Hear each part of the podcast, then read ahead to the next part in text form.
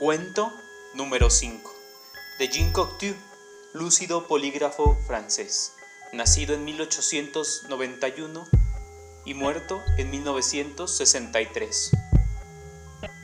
Un joven jardinero persa le dice a su príncipe, Sálvame, encontré a la muerte esta mañana. Me hizo un gesto de amenaza. Esta noche, por milagro, quisiera estar en Ispahan. El bondadoso príncipe le presta sus caballos.